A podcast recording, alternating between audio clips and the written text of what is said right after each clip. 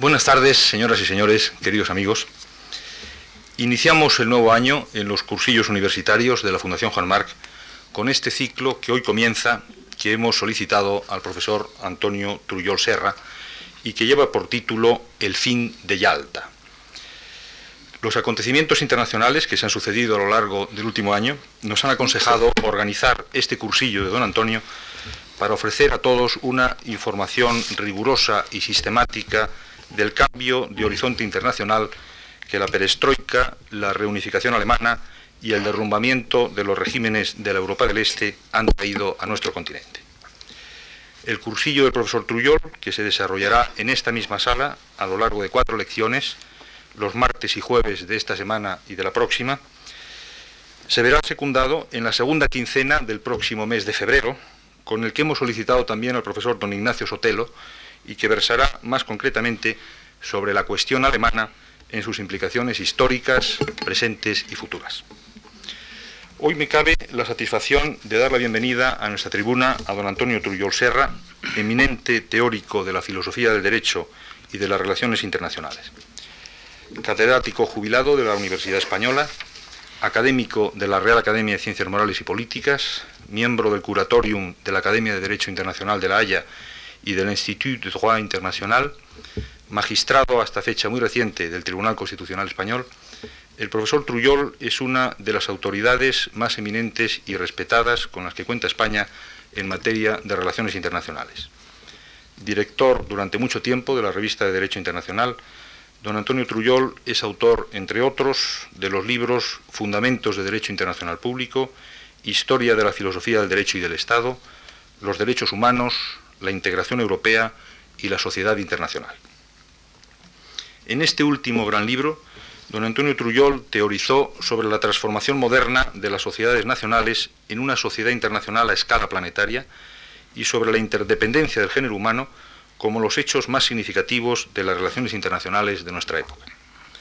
Con su bagaje intelectual y científico, don Antonio Trujol va a iniciar seguidamente sus conferencias sobre el fin de la época de Yalta en nombre de la Fundación Juan Marc y el mío propio, quiero expresarle nuestro agradecimiento por esta colaboración que nos permite abrir el recién iniciado año 1991 de una manera en extremo brillante.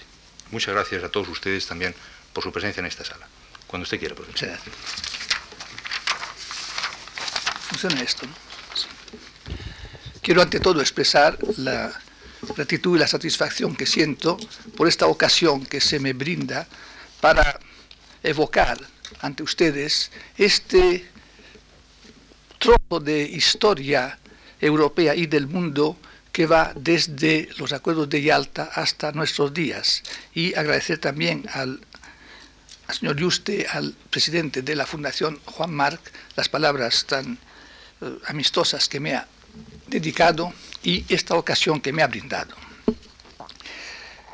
Evocar la el fin de Yalta es evocar, como he dicho, eh, una parte de la historia que corresponde quizás a la médula de nuestro siglo, entre la revolución de 1917 y el final de la Primera Guerra Mundial y el momento en el que estamos, se desarrolla eh, un periodo que ha habido condicionado por dos guerras mundiales, y sus consecuencias. Por cierto, que podemos empezar diciendo que tanto la Primera Guerra Mundial como la Segunda tuvieron un, final que yo calificaría de atípico, es decir, distinto de los finales de las guerras anteriores. La primera, en efecto, porque no hubo, no hubo una conferencia de la paz que reuniese a vencedores y vencidos, sino que fueron los vencedores los que en la conferencia de París establecieron las cláusulas de lo que iba a ser la, eh, la nueva regulación de Europa y del mundo, y luego los vencidos fueron llamados para aceptar o no lo que se había establecido y en algún caso obtuvieron alguna pequeña concesión era una anomalía, puesto que las guerras generalmente, pensemos en el Consejo de Viena, el Consejo de París del 56, incluso la, guerra franco-alemana, acababan por, eh, en conferencias en las que se negociaba.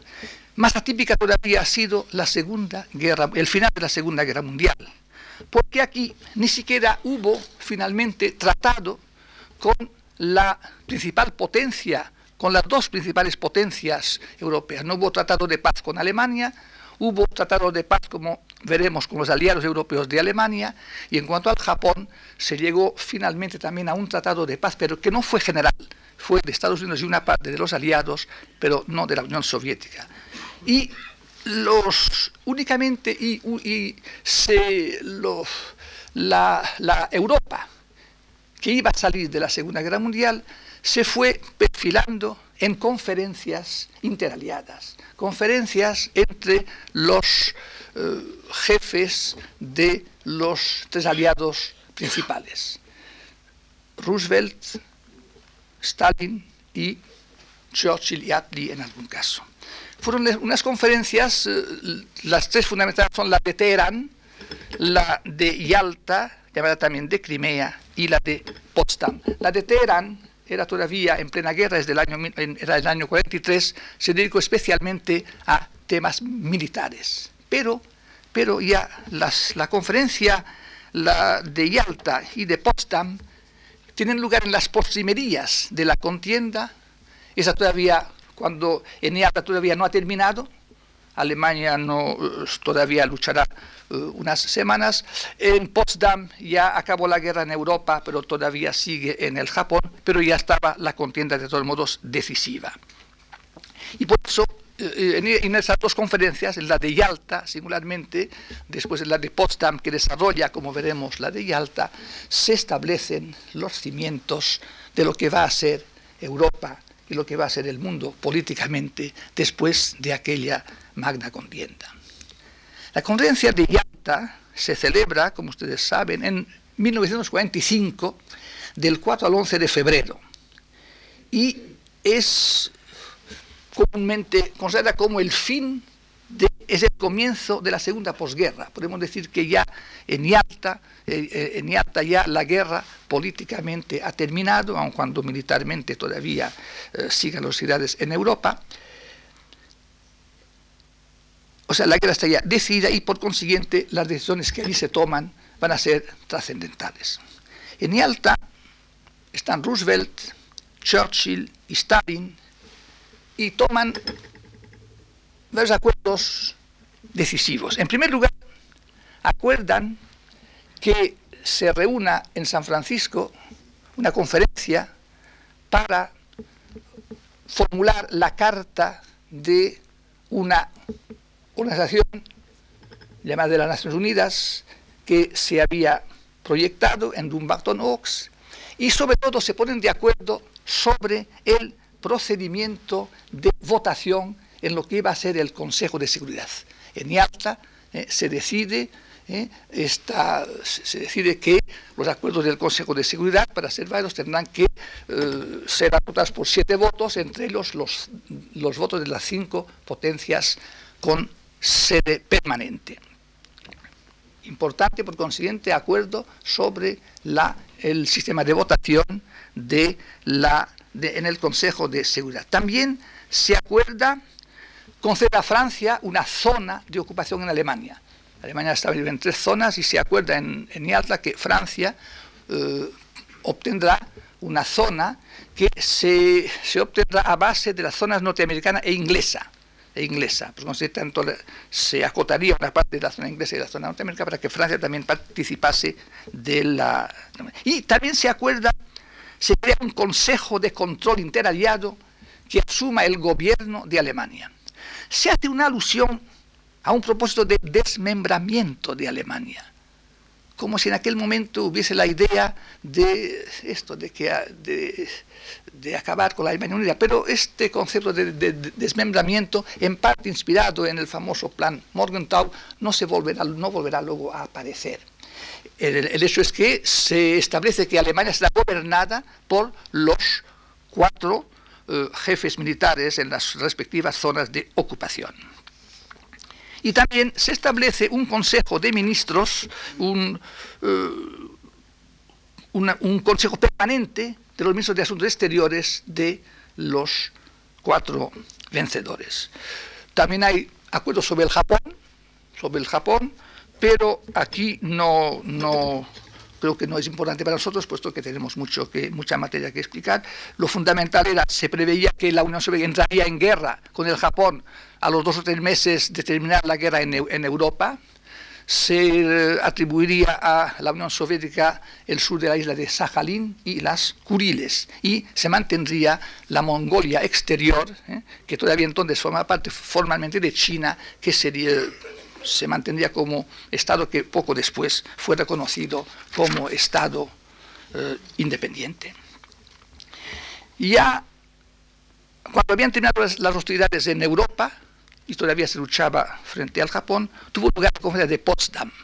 Conferencia de Potsdam en la que tenemos siempre como interlocutores a Stalin y a Roosevelt, pero eh, esta conferencia se celebró mientras en Inglaterra, en Gran Bretaña, perdón, había elecciones y fue aquel, el resultado fue adverso a Churchill y entonces Churchill tomó parte en la primera parte eh, de la conferencia y luego le estudió Attlee, aunque los dos estuvieron presentes en la conferencia, porque es Churchill y Attlee son aquí y Eden es sustituido por Bevin, por Bevin como ministro de Centros Exteriores en aquella reunión de Potsdam.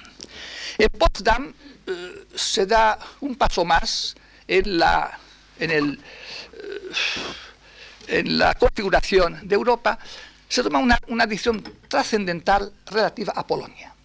Se establece que, por un lado, la frontera oriental de Polonia será la que establecía la línea Curzon, aquella línea que eh, se había establecido para que fuese la frontera oriental de Polonia en 1920, en la, cuando se restableció Polonia después de la Primera Guerra Mundial.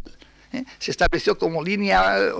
Ahora, aquella línea, es curioso, aquella línea Curzon que fijaba la frontera oriental de Polonia, o sea, de Polonia con, con Rusia, luego con la Unión Soviética, no fue aplicada entonces porque en una, una lucha que hubo entre la Unión Soviética, los soviets y Polonia, Polonia consiguió, consiguió llevarla más al este, o sea que la frontera real de Polonia entre las dos primeras guerras, mundiales, fue, estuvo a 150 o 200 kilómetros al este de la línea Curzon. Y es curioso que ahora en Potsdam se vuelve a la línea Curzon, ¿eh?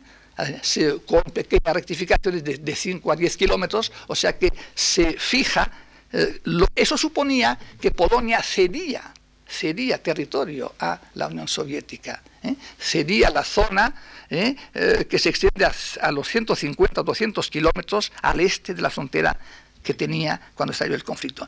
Y Stalin entonces sugiere que hay que compensar a Polonia y que a Polonia se la compensaría de esos territorios que cedía a la Unión Soviética con esa vuelta a la línea Curzon como frontera oriental en el norte y en el oeste a costa de Alemania. Y se estableció que la frontera germano-polaca sería la que sigue los cursos de los ríos Oda y Neisse, Neisse occidental, porque hay dos ríos Neisse. ¿eh?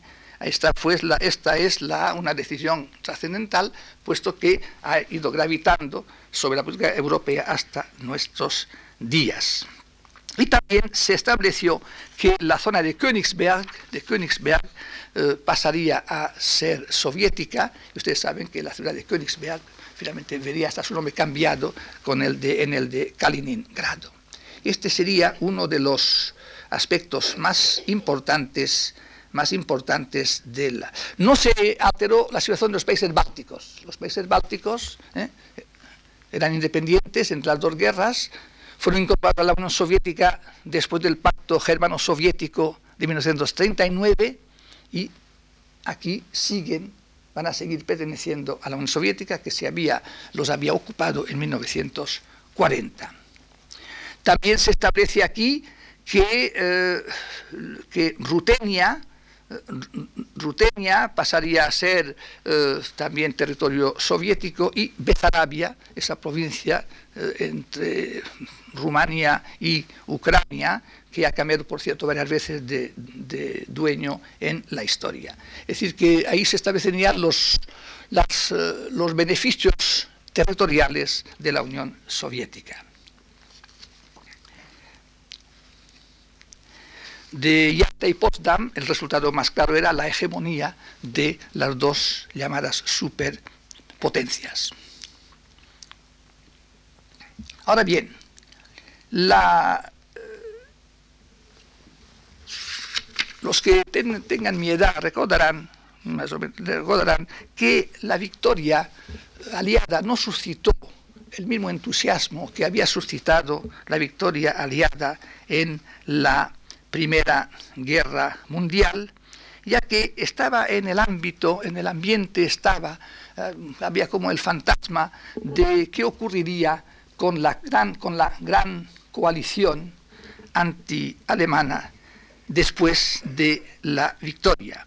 Especialmente eh, se temía que en las zonas ocupadas por el ejército rojo, que eran toda la parte oriental de Europa, eh, de Europa pudiesen pudiesen eh, darse fenómenos eh, no eh, favorables para los occidentales.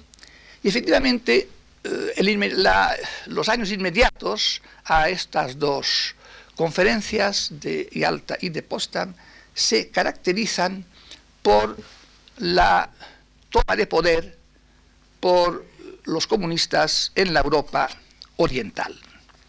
Mediante varias técnicas, aunque se había previsto, en teoría, gobiernos de, y en algunos casos se van a, realizar gobiernos de concentración en Polonia y en Checoslovaquia, especialmente como veremos, sin embargo, muy pronto, eh, debido a la presencia del ejército soviético en estas zonas, se va a proceder a una ocupación del poder, primero compartido y después exclusivo de los comunistas. En primer lugar, o bien formando eh, gobiernos de coalición o a veces también alianzas eh, en las que predominaban los comunistas, pero en que, incluso se llamaban de otra manera, no, no, no eran necesariamente comunistas. Por ejemplo, en Alemania Oriental es el Partido Socialista Unificado de Alemania, en Polonia es el Partido Unificado de los Trabajadores Polacos, en Hungría el Partido de los Trabajadores Húngaros, es decir, que son partidos en los que predomina eh, el, el elemento comunista. Y aunque eh, se comparta de un modo efectivo con elementos que no lo son, pero sin embargo tienen un papel secundario. esos países, por otra parte, esos países orientales, quitando Checoslovaquia, no tenían una tradición democrática. Entre las dos guerras, casi todos ellos, pensemos en Polonia, bajo Pilsudski, Hungría, bajo el regente Horthy, habían conocido regímenes eh, autoritarios y anticomunistas y por otra parte no había tampoco, había habido allí presencia activa comunista. En, la, en Checoslovaquia sí había habido una, una tradición democrática. En la Alemania, en la zona de ocupación de Alemania, sí había había habido ahí un papel importante de los socialistas y los comunistas, pero ya desde Hitler tampoco se habían producido elecciones libres.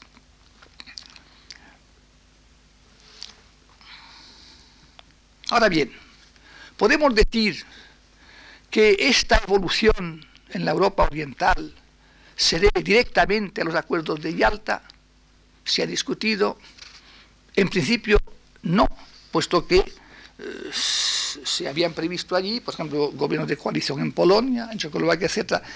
Sin embargo, sin embargo, eh, la distribución de las fuerzas militares en Europa, el hecho de que el segundo frente se hubiese abierto únicamente desde el este y no desde el sureste, como había pensado hacerlo también Churchill, hacía que, de hecho, toda esta, la Europa oriental estaba ocupada por el ejército soviético. Y, por consiguiente, en Yalta sí cabía haber pensado en que, en que la, la armonía o la, por lo menos la cooperación de la época de la guerra, que había superado las diferencias ideológicas, podría resquebrajarse y que las diferencias ideológicas, unidas también a la, al deseo de expansión del eh, comunismo, podría eh, revelarse. Es curioso observar que en, en, Yalta, por ejemplo, en los acuerdos de Yalta se dice muy poco sobre la futura configuración de Europa,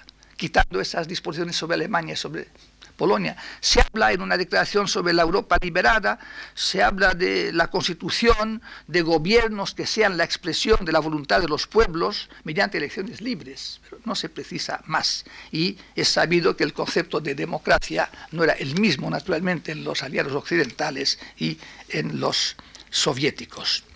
Lo que a mi juicio pesó fundamentalmente fue la presencia del ejército soviético en toda esta parte de Europa. Vistas las cosas desde hoy, a la luz de lo que ocurrió en diciembre de 1989, no deja de llamar la atención que el primero de los gobiernos impuestos por los comunistas fue el que se instauró en Rumania. En Rumania ya después, poco después de los acuerdos de Yalta ya en febrero, el 24 de febrero, o sea, el mismo mes de Yalta, ya hubo una insurrección comunista apoyada por las tropas soviéticas y llegó a la presidencia del gobierno Groza, Groza permaneció sin embargo el rey Miguel. O sea, se llega, se establece ya en Rumanía el primer gobierno mm, dirigido por un comunista, pero que mantiene todavía la presencia del rey, del rey Miguel como jefe del Estado. Poco después, el 6 de marzo, el 6 de marzo del mismo año, del 45, se instituyó en Yugoslavia un gobierno de coalición de comunistas y de monárquicos, Tito y Subachik, pero solo duró siete meses, excluyéndose a los monárquicos ya el 8 de octubre. Y el 29 de noviembre del año 45, Tito proclamará la República Popular de Yugoslavia, República Federal, pero con un gobierno central fuerte. Ahora bien, tres años después, el año 48, Tito será acusado por Stalin de desviacionismo y de nacionalismo, lo cual provocará una ruptura eh, entre ambos, ambos y esta ruptura va a ser permanente, aun cuando luego bajo Khrushchev se va a atenuar la, relación entre los dos países, lo cual hará que Yugoslavia ocupe una posición particular entre los dos bloques. Yugoslavia tendrá que colaborar con Occidente y lo hará, eh, puesto que mm, quedará por así aislada del grupo soviético. Veremos que eso tendrá importancia para lo que ocurrirá, lo que va a ocurrir en Grecia. El día antes de la proclamación por Tito de la República Popular Yugoslava, hubo en Bulgaria elecciones que dieron la victoria a los populistas, o sea, uno de los partidos tradicionales del país. Pero un año después, nuevas elecciones ya dieron el triunfo a un frente de la patria, o frente patriótico, que abarcaba varios partidos en el que los comunistas tenían el papel principal y ocupó la presidencia Dimitrov. Dimitrov, eh, que había sido, como ustedes recordarán, inculpado del incendio del Reichstag, pero que había sido absuelto en Leipzig por un tribunal alemán en su momento, que luego fue, tuvo un alto cargo en la Comintern, Dimitrov ocupa la jefatura del gobierno hasta su muerte en este momento. Y en 1946 se proclama en Hungría la República y preside el gobierno Imre uh, Ferenc Nagy, que era del Partido de los Pequeños Propietarios, o sea, también es un gobierno sobre la base de un partido tradicional en aquel país.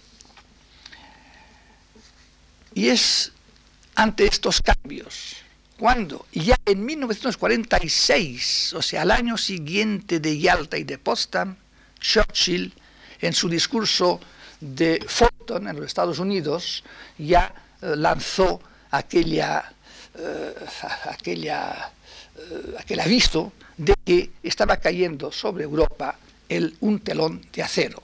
Fue ya el 5 de marzo de 1946, es decir, que es un plazo muy breve, cuando todavía la ruptura no se ha manifestado, pero sin embargo se está viendo la evolución.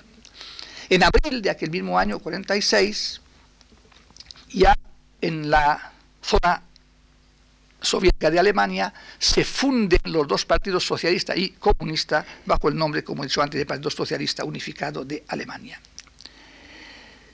En Checoslovaquia, en Checoslovaquia eh, había vuelto el que fuera presidente antes de la guerra, Beneš, Beneš que había construido un gobierno, un gobierno provisional, presidido por Fierlinger, un socialista, digamos, de tendencia más bien de izquierdas, pero, sin embargo, en la elección del 26 de mayo, los comunistas recogieron el 36% de los votos y fueron, se, era el partido más, más numeroso y ya ocupó el poder, también eh, se formó un segundo gobierno de coalición bajo Gottwald. Gottwald, pues, un gobierno de coalición en el que eh, los comunistas combaten el poder con otras fuerzas políticas. En el sur, en Grecia, surgió una situación muy tensa. En Grecia había habido durante la guerra dos movimientos de resistencia, uno monárquico, eh, alentado por el gobierno legítimo, estaba en el y un, una comunista. Y hubo una gran hostilidad entre los dos, los dos, los dos grupos. Los comunistas llegaron a ocupar la mayor parte de Grecia, ¿eh? salvo eh, Atenas, Salónica. Churchill mandó tropas británicas a Grecia para eh, apoyar a las fuerzas reales. Stalin todavía, Stalin dio orden a los comunistas de firmar un armisticio, pero poco después, claro, al acentuarse, como vamos a ver, al empezar la Guerra Fría, eh, ya eh, dejó otra vez margen a la acción comunista y hubo una guerra civil cuyo jefe por el lado era Marcos, Marcos, muchos recordarán esos nombres, eh, de haberlos leído en la prensa hace años, Marcos, con el apoyo además de Yugoslavia, de Yugoslavia y de otros países del este. Lo que ocurre es que la ruptura ¿eh? de, de, Tito y Stalin hizo que Yugoslavia, entre todos, deja de dar apoyo a Marcos, lo cual facilitó la victoria de las tropas reales, apoyadas por los ingleses y los norteamericanos, y finalmente depusieron las armas los, digamos, partisanos comunistas eh, en, el año 49. O sea, hubo tres años de guerra civil en Grecia. ¿eh? esta parte es la que pudo, digamos, salvarse para Occidente en aquellos, eh, en aquellos, eh, en los, eh, en los confines de la Europa balcánica. 1947 fue el año de la ruptura ya abierta de la coalición entre los aliados vencedores. 1947 es el año ya en que se entra en la, lo que se llamará luego la Guerra Fría, en lo que ya va a ser una ruptura evidente. En enero, en enero, el triunfo electoral en Polonia del llamado bloque democrático llevó a dos comunistas a la presidencia de la República y del gobierno. ¿eh? La República era Sirankiewicz y Bierut en el gobierno. El 10 de febrero, el 10 de febrero es la fecha es interesante porque es todavía antes, es eh, el momento en que todavía eh, se, hay el mínimo de acuerdo para firmar los, tratados de paz. El 10 de febrero se firman los tratados de paz en París, el 10 de febrero, con Bulgaria, Finlandia, Hungría, Italia y Rumanía.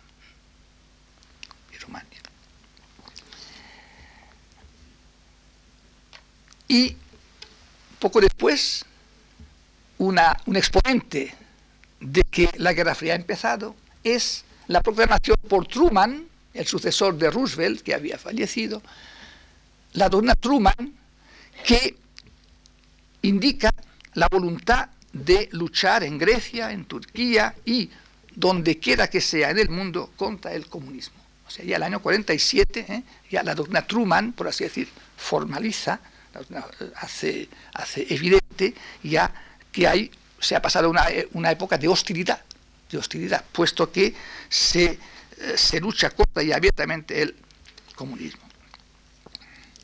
Y al mes escaso, de, al mes escaso, otro signo de la ruptura es que eh, la conferencia de ministros de Asuntos Exteriores, eh, esta conferencia que se reunía periódicamente para resolver los asuntos pendientes, acaba en un fracaso total en su reunión de Moscú.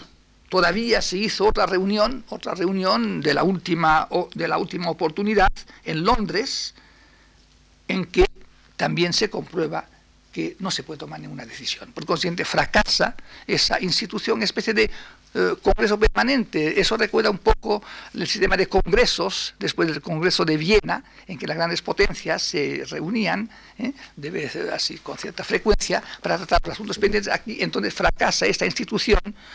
Recuerda un poco las cumbres europeas, estas reuniones eh, de los cuatro ministros de Asuntos Exteriores y ya no volverán a reunirse. A reunirse. Otros hechos también muestran que el año 47 es el año es un año decisivo. Y es que en, varios países de Europa, especialmente en Francia y en Italia, donde había partidos comunistas fuertes, se habían formado gobiernos con la presencia de los comunistas. ¿eh? Tanto en Francia como en Italia, eh, los comunistas participaban, participan en el gobierno. Pues bien, el año 1947 son excluidos de los gobiernos de Francia, bajo Ramadier y de Italia. ¿eh? el año 47 también es la fecha en que en la Europa occidental ya los países comunistas son excluidos de los gobiernos en los que participaban y van a quedar mm, pues, más o menos digamos en una situación más o menos marginal eh, con un papel diferente según su entidad en Francia y en Italia seguirán siendo fuertes hasta época reciente. Pero era ya también una, era digamos el equivalente en Occidente, ¿eh? un poco a eh, su contrario de lo que ocurría en el este con la subida al poder de los comunistas. y otros signos, otros, otros hechos eh, significativos. A fines de este mismo mes de febrero, no, de mayo, el presidente húngaro, Ferenc Nagy, dimitió y se refugió en el oeste. El 11 de junio era arrestado el jefe del partido agrario búlgaro, Petrov, que sería luego ejecutado y, eh, ejecutado y también es arrestado el presidente del Partido Nacional Campesino rumano. eh, detenciones también ya de jefe de partidos, digamos, tradicionales de aquellos países no comunistas. En noviembre de aquel mismo año, el jefe del Partido Comunista Campesino Polaco, Mikolajewicz, se refugió en Inglaterra. El 30 de diciembre abdica el rey Miguel de Rumania, que hasta entonces eh, había eh, logrado mantenerse eh, junto a un gobierno comunista. Por consiguiente, se está realizando en estos años iniciales eh, que siguen a Yalta una ocupación progresiva del poder, primero compartido y después con carácter exclusivo por los elementos comunistas. La culminación de este proceso, y eso sí que está en la memoria de muchos de nosotros, muchos digo por el privilegio en este caso de la edad, fue el llamado golpe de Praga golpe de Praga. El golpe de Praga del 25 de febrero de 1948. Hemos hablado de que se había constituido en, Checoslovaquia un gobierno de coalición, eh, siendo presidente de la del jefe de Estado del Beneš, que lo había sido antes, pero eh, hablaremos luego, el plan Marshall fue ofrecido también a los países del este y Checoslovaquia lo había aceptado pero la Unión Soviética puso el veto. ¿eh? La Unión Soviética se opuso a que el plan Marshall se aplicase a los países de su órbita. Y este veto soviético a la adhesión de Checoslovaquia al plan Marshall provocó ya una división, una ruptura en la coalición gobernante. Eh, por otra parte, debido a la penetración del Partido Comunista en la policía, 11 ministros, llamados burgueses, 11 ministros no comunistas del gobierno, dimitieron, dimitieron el 20 de febrero del 48. Y la agitación promovida por Gottwald, hizo que se nombrase un gobierno compuesto íntegramente por comunistas, salvo el de Asuntos Exteriores, Jean Masaryk, el hijo del que había sido presidente de la República Checoslovaca entre las dos guerras. Ahora bien, a, los, a las dos semanas, Masaryk, ustedes recuerdan, falleció misteriosamente cayendo por una ventana. La versión oficial fue que era un suicidio, pero no se ha aclarado. Y es curioso que cuando hubo la primavera de Praga se estableció una comisión para esclarecer eh, los hechos que habían motivado esta muerte accidentada de Jean Masaryk. Gottwald entonces eh, provoca otras elecciones ya, y de estas elecciones ya saldrá un gobierno íntegramente comunista, habrá una nueva constitución que estableció en Checoslovaquia una constitución de corte stalinista mucho más acentuado que la mayor parte de las de otros países del este. Benes se negó a firmar la, constitución, a promulgarla, dimitió y destituyó Gottwald en la jefatura del Estado. Eh, está aquí, eh, por tratarse, eh, por ser Checoslovaquia un país de vieja tradición democrática desde su existencia, estos hechos causaron en Occidente un gran impacto, un gran impacto y revelaron ya realmente el grado de ruptura a que se había llegado entre las dos Europas. La Europa de Yalta y de Potsdam era por consiguiente una Europa ya dividida ideológicamente en dos mitades y en la propia Europa occidental quedaban marginados los comunistas en las tareas de gobierno. Esa división de Europa también se puso de manifiesto, como ya apunté antes, con ocasión de la oferta Marshall de ayuda a Europa, oferta que se había ofrecido a toda Europa, pero que sin embargo solo se pudo aplicar a la Europa occidental, puesto que la Europa, los países de la Europa oriental no pudieron, por decisión soviética, aprovecharse de ella. En esa misma línea está también la creación de la Cominform. No, de la, la, Cominform. Eh, usted sabe, existía la Comintern que Stalin había, había suprimido durante la guerra. Como gesto, eh, gesto de apaciguamiento hacia los aliados, eh, se suprime la, la, la internacional comunista, decirlo en otras palabras. Y ahora se crea dentro de este nuevo clima una modalidad, digamos, con menos, menos institucionalmente estructurada, la Cominform, que tenía, que había tenido como sede Belgrado, Belgrado.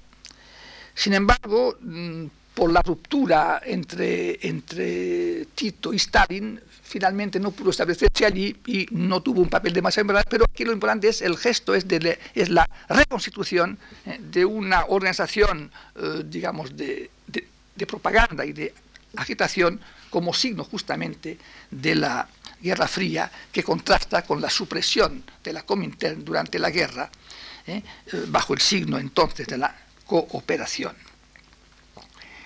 Todavía el 20 de marzo del, 1948 se reunió el Consejo, el, Consejo de Control de Alemania, también es importante, el Consejo de Control de Alemania, que se reunía, sin embargo, a partir del año 48, ya dejará de reunirse, porque se está comprobando que no se pueden tomar decisiones conjuntas y entonces cada, eh, potencia ocupante hará la ley en su, zona. que en marzo del 48 tuvo lugar la última reunión del Consejo de Control Cuatripartito para Alemania. Para Alemania. Lo cual suponía ya la división de Alemania, ya, puesto que las tres zonas occidentales van a tener una, eh, habrá una, cooperación y una, entre los tres, eh, las tres potencias y ya la oriental, la, la zona soviética, tendrá ya su propia disciplina.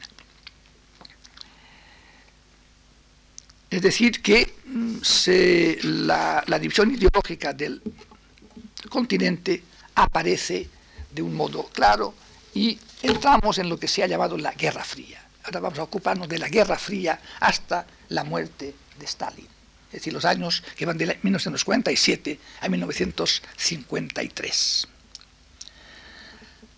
Aquí no podemos analizar con mucho detalle todo este periodo, dada la, eh, densidad de acontecimientos que tienen lugar en ella, pero sí vamos a tratar de ver lo esencial de este proceso. La época álgida de la Guerra Fría indudablemente corresponde a lo que se ha llamado el reinado de Stalin, la, la segunda parte del reinado de Stalin. Stalin del que hay que decir que durante la guerra, la llamada Gran Guerra Patriótica, había suavizado sus métodos de gobierno en aras de, una cierta, de un cierto consenso nacional. Por ejemplo, hizo gestos en favor de la libertad religiosa, de cooperación con la, con la Iglesia Ortodoxa, etc. Sin embargo, después de la Segunda Guerra Mundial, vuelve a endurecerse la, eh, la política staliniana en el interior y en el exterior. El punto, el punto culminante de esta fase es, sin duda, el llamado bloqueo de Berlín. El bloqueo de, de Berlín que va a durar casi un año. Tomó como pretexto una reforma monetaria que habían llevado a cabo los aliados occidentales en sus respectivas zonas y que fue el punto de partida de lo que luego ha sido la prosperidad alemana, después de aquellos años desastrosos de miseria y de dificultades. Pues bien, alegando que esta reforma monetaria se había hecho por los tres eh, comandantes, eh, las tres potencias occidentales, sin, su participación, eh, Stalin acordó bloquear Berlín, porque Berlín había quedado también dividido, había quedado también dividido entre las zonas de los, de los occidentales y la zona soviética. Este bloqueo duró casi un año, desde el 24 de junio de 1948 hasta el 12 de mayo de 1949. Se estuvo muy cerca de un conflicto armado, finalmente se superó gracias a aquel gran esfuerzo del puente aéreo. ¿eh? Hubo durante casi un año ¿eh? Un puente aéreo entre la Alemania occidental y el Berlín occidental, o sea, las zonas occidentales de Berlín, llevando víveres, etcétera, a aquella capital, eh, aquel, la porción de capital, aquella parte de capital que quedaba como un islote en la Alemania oriental.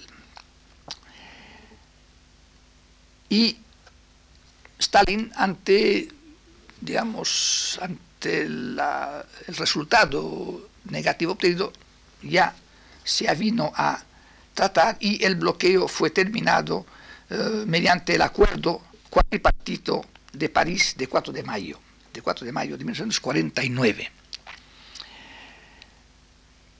De este bloqueo de Berlín y de este acuerdo va a ser algo ya de gran trascendencia, y es que lo que son ahora zonas occidentales y soviéticas van a convertirse en estados. El año 1949 es el año en que se erigen los dos estados alemanes. En, en las zonas occidentales, la República Federal de Alemania, el 23 de mayo, y el 10 de octubre, la República Democrática Alemana, en los territorios respectivos de las de las zonas de ocupación occidental y la zona soviética.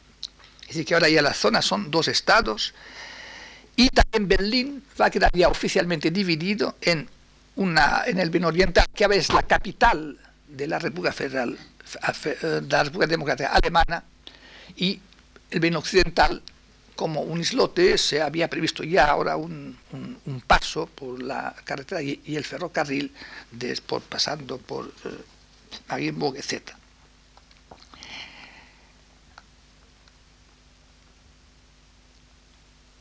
Y estas dos Alemanias van a seguir rumbos distintos, rumbos distintos. Se construyen también dos bloques, dos bloques. El bloque occidental ya que este mismo año del 49, este mismo año, el 4 de abril, se había firmado el Tratado de la Organización del Atlántico Norte, que crea la OTAN, la NATO u OTAN, o sea, el, 49. Y frente al, a la Organización Atlántica, creo que no hay que decir alianza atlántica, es más que una alianza, es la organización del Atlántico. Las palabras son importantes, organización del Tratado del Atlántico Norte. De momento hubo una red de pactos bilaterales, bilateral entre la Unión Soviética y los estados que ya se llamaban satélites, los países satélites. Hay unas, una serie de, de tratados que, defensivos y finalmente, pero ya después de muerto Stalin, se tratará se firmará el Pacto de Varsovia en 1955, el 15 de mayo de 1955. Como que ya Europa queda dividida, además, no ya solamente de hecho, esto también, digamos, desde el punto de vista jurídico internacional, por cuanto la parte occidental se integra, fundamentalmente siempre hay algunos estados que quedan al margen, como Suecia, etcétera, ¿no? pero eh, Irlanda, pero se integra en la, Organización del Atlántico Norte y la parte oriental bajo la no se llama la organización, del pacto del pacto de Varsovia, en, el, eh, en la alianza hegemónica del pacto de Varsovia. Y, y entonces la Alemania occidental se va a integrar en las organizaciones que van a establecerse en la Europa Occidental buscando una unión más estrecha de sus miembros. La idea europea, la idea europea, la idea de unidad europea, que tenía antecedentes entre las dos guerras, especialmente en el movimiento eh, paneuropeo del conde Kudenhof Kalergi, y aquí sí que los que hemos sido jóvenes entre las dos guerras, nos acordamos perfectamente de aquel movimiento al que pertenecían Herriot, Briand y muchos, eh, Madariaga, no sé si Ortega formó parte del fin fue un movimiento que tuvo mucho, eh, mucha influencia, especialmente en las, eh, digamos, en los estamentos más cultos e inquietos.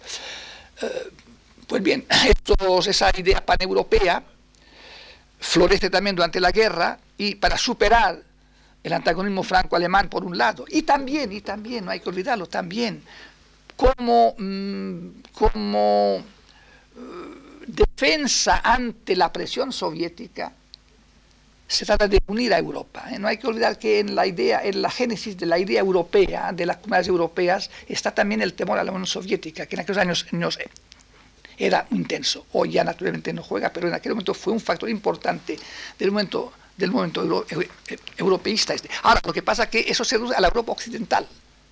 ¿eh? la OSCE, el Consejo de Europa y después las comunidades europeas se van a limitar a la Europa occidental, naturalmente, y en ellas va a entrar la Alemania occidental, que también formará parte de la OTAN.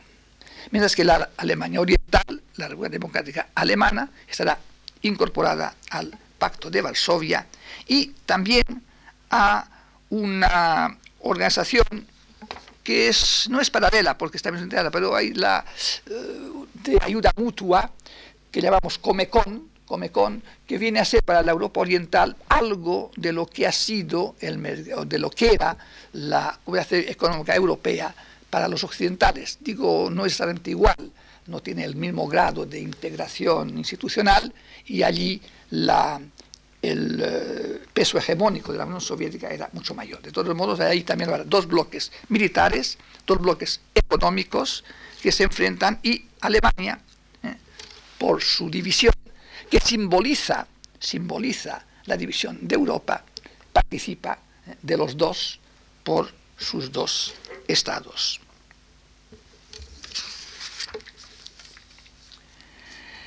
En el oeste, por consiguiente, hay que que recordar la Unión de la Europa Occidental, la UEO, que hoy parece salir, eh, renacer de sus cenizas, la Unión de la Europa Occidental, la, la Organización Europea de Cooperación Económica, el Consejo de Europa, la Comunidad eh, Europea del Carbón y del Acero, que se estableció en el año 51, o sea, todavía en vida de Stalin, y que luego, el año 57, se completará con la creación de la Comunidad Económica Europea y la, el Euratom. En el este, en cambio, tenemos, tenemos la, el comité, el Consejo de Asistencia Económica Mutua o Comecon, que establecía una gran vinculación entre las, las economías de los países del este y de la Unión Soviética, hasta el punto de que hasta incluso propugnaba una cierta división del trabajo entre, entre las, los países del este, con lo cual, eh, naturalmente, su dependencia de la Unión Soviética era mayor. Un hito importante en esta evolución fue la muerte de Stalin, que fue comunicada el 5 de marzo de 1953. Con la muerte de Stalin, evidentemente se llega a un punto crucial, a un punto importante, puesto que con él, con él desaparecía el principal, digamos, el, el elemento principal de cohesión del bloque oriental, que aparecía entonces como un bloque hermético, cerrado, eh, homogéneo, homogéneo tanto en el interior como en el, en el exterior. Únicamente había algo, la, en, en Rumania se apreciaba una, un cierto, una ligera autonomía en política exterior, exterior, aun cuando el régimen interno de Rumania era de los más duros. Ahora, mm, el próximo día nos ocuparemos de la perestroika, pero naturalmente la perestroika tiene todo un precedente. Eh, nos ocuparemos de los años que transcurren después de la muerte de Stalin, que van a ser años en los que se apreciará lo que se llama un deshielo, un la desaparición de una, un personaje tan decisivo como había sido Stalin, tiene que producir siempre algún cambio. Y la prueba está en que después de Stalin veremos establecerse eh, una dirección colegiada en la Unión Soviética, dirección colegiada en la que Khrushchev eh, se impondrá, ¿eh? pero, pero caerá víctima a su vez, víctima de no tener en cuenta suficientemente el carácter colectivo de la dirección y en que se aparecen también los peros resquebrajamientos de ese orden monolítico que Stalin había dejado, basado naturalmente en unos procedimientos autoritarios que también fueron imitados con mayor o menor grado en los países, eh, llamémosle satélites o los países del este europeos. Por consiguiente, eh, hemos visto Hoy hemos tratado de, dar hoy una visión, una imagen esquemática, pero creo que eh, suficientemente gráfica de la evolución de los acontecimientos. ¿Cómo se pasa? De una, una coalición. El hecho de que, de que las coaliciones, después de la victoria, se, resquebrejen, es un, es un hecho, es una constante histórica, eso pero no, se, no la rapidez con que esta alianza de guerra se rompió era llamativa. Era llamativa. Después del Consejo de Viena, después de la Primera Guerra, la primera guerra Mundial, hubo el mismo fenómeno cuando ya eh, países con intereses distintos dejan de tener el eh, aglutinante del enemigo común, cada cual trata de volver a su política. Pero aquí, sin embargo, se trató de algo muy profundo. Y es que eso revela que la coalición era una coalición en cierto modo artificial, que se definía por el, adversario, no por la comunidad de los fines. ¿eh? y hasta yo he llegado a decir en alguna ocasión, una, una corrección que hice, una historia universal de, de Salvat, que yo creo que lo que llamamos Segunda Guerra Mundial fue como una especie de, fueron como tres guerras paralelas o superpuestas. Hubo claramente una guerra entre los occidentales, los occidentales y, y Alemania. Alemania. Hubo luego una guerra entre Alemania y la Unión Soviética. Y luego hubo una guerra en el Pacífico, especialmente entre la Unión Soviética y Estados Unidos. Porque fíjense ustedes que la Unión Soviética, como consecuencia de lo acordado en, eh, en Yalta y Potsdam, declaró la guerra al Japón seis días antes de que el Japón capitulase. Y por esos seis días de guerra ¿eh? se benefició realmente, de, tuvo unos, unos, unas ventajas sustanciosas, la, Sajalín, las Islas Kuriles, etc., ¿eh? cuando parece que no, era, no hubiese sido quizá necesario su intervención, porque ya, claro, no se podía prever quizá la, el rápido final por la guerra, por la bomba atómica, pero el hecho es que la, en, el, en el Pacífico hay una guerra entre Estados Unidos y, y Gran Bretaña y el Japón. O sea, había, son como así lo he visto yo, como tres guerras que se superponen con zonas comunes. Naturalmente el, principal enemigo era la Alemania hitleriana, pero había el equívoco de que la ideología que inspiraba a los aliados occidentales y a los orientales no era la misma. Y eso me recuerda un poco también lo que ocurrió en la Primera Guerra Mundial. En la Primera Guerra Mundial había también una alianza, también paradójica, porque una alianza entre regímenes democráticos como Francia y Gran Bretaña y el imperio zarista. ¿eh? Finalmente, la Alemania guillermina y la Austria-Hungría de, de, Francisco José estaban más próximas a Francia y Alemania por su, su civilización, su forma política, que la Rusia zarista con respecto a unos y otros. Son esas alianzas que eh, vienen por las rivalidades políticas y fíjense también cómo, también acabó en el este, en el este, Alemania ganó la guerra, en la Primera Guerra Mundial no hay que olvidarlo, la paz de Brest-Litovsk, ¿eh? y por eso los bolcheviques toman el poder. Si Kerensky, que había que ocupaba el poder después de, la, de la retirada del, del zar, porque Lenin no se sublevó contra el zar, se sublevó contra un gobierno elegido democráticamente, eso no hay que olvidarlo. Si Kerensky hubiese firmado una paz separada, pues quizá hubiese cambiado las cosas. Pero Kerensky, por fidelidad a la alianza, siguió una guerra que era totalmente impopular y el ejército soviético estaba totalmente, totalmente deshecho. Y Lenin fue, tuvo la idea de, genial de, firmar la paz a toda costa, ceder espacio, cedió casi toda Ucrania, cedió, cedió espacio, dice que a Rusia y obtuvo la paz. O sea que la, Alemania ahí se ve que ahí ganaron la guerra en el este y fue cuando Alemania pudo llevar sus tropas, gran parte de sus tropas, al oeste y vio la segunda, la segunda, el segundo avance alemán en el Marne, que produjo ya, y la intervención americana fue ya la que decidió. Es, ciertos paralelismos entre estas dos guerras muestran ¿eh? cómo son, eh, son factores profundos, políticos más que ideológicos. Los dos se manifiestan después de la guerra. Pero en fin, no vamos a hablar ya de la Primera Guerra Mundial, nos quedamos aquí en ese momento de la muerte de Stalin y el próximo día veremos la evolución de la, especialmente de la Europa oriental con los primeros, las primeras eh, resquebrajaduras eh, en Berlín, en Hungría, en Checoslovaquia y finalmente el propio cambio que va a producirse en la Unión Soviética a partir de cierto momento del que Gorbachev es, una, es un exponente, aunque no es naturalmente el único que vende, pues eh, siempre son fuerzas más profundas las que llevan a estos cambios. Muchas gracias.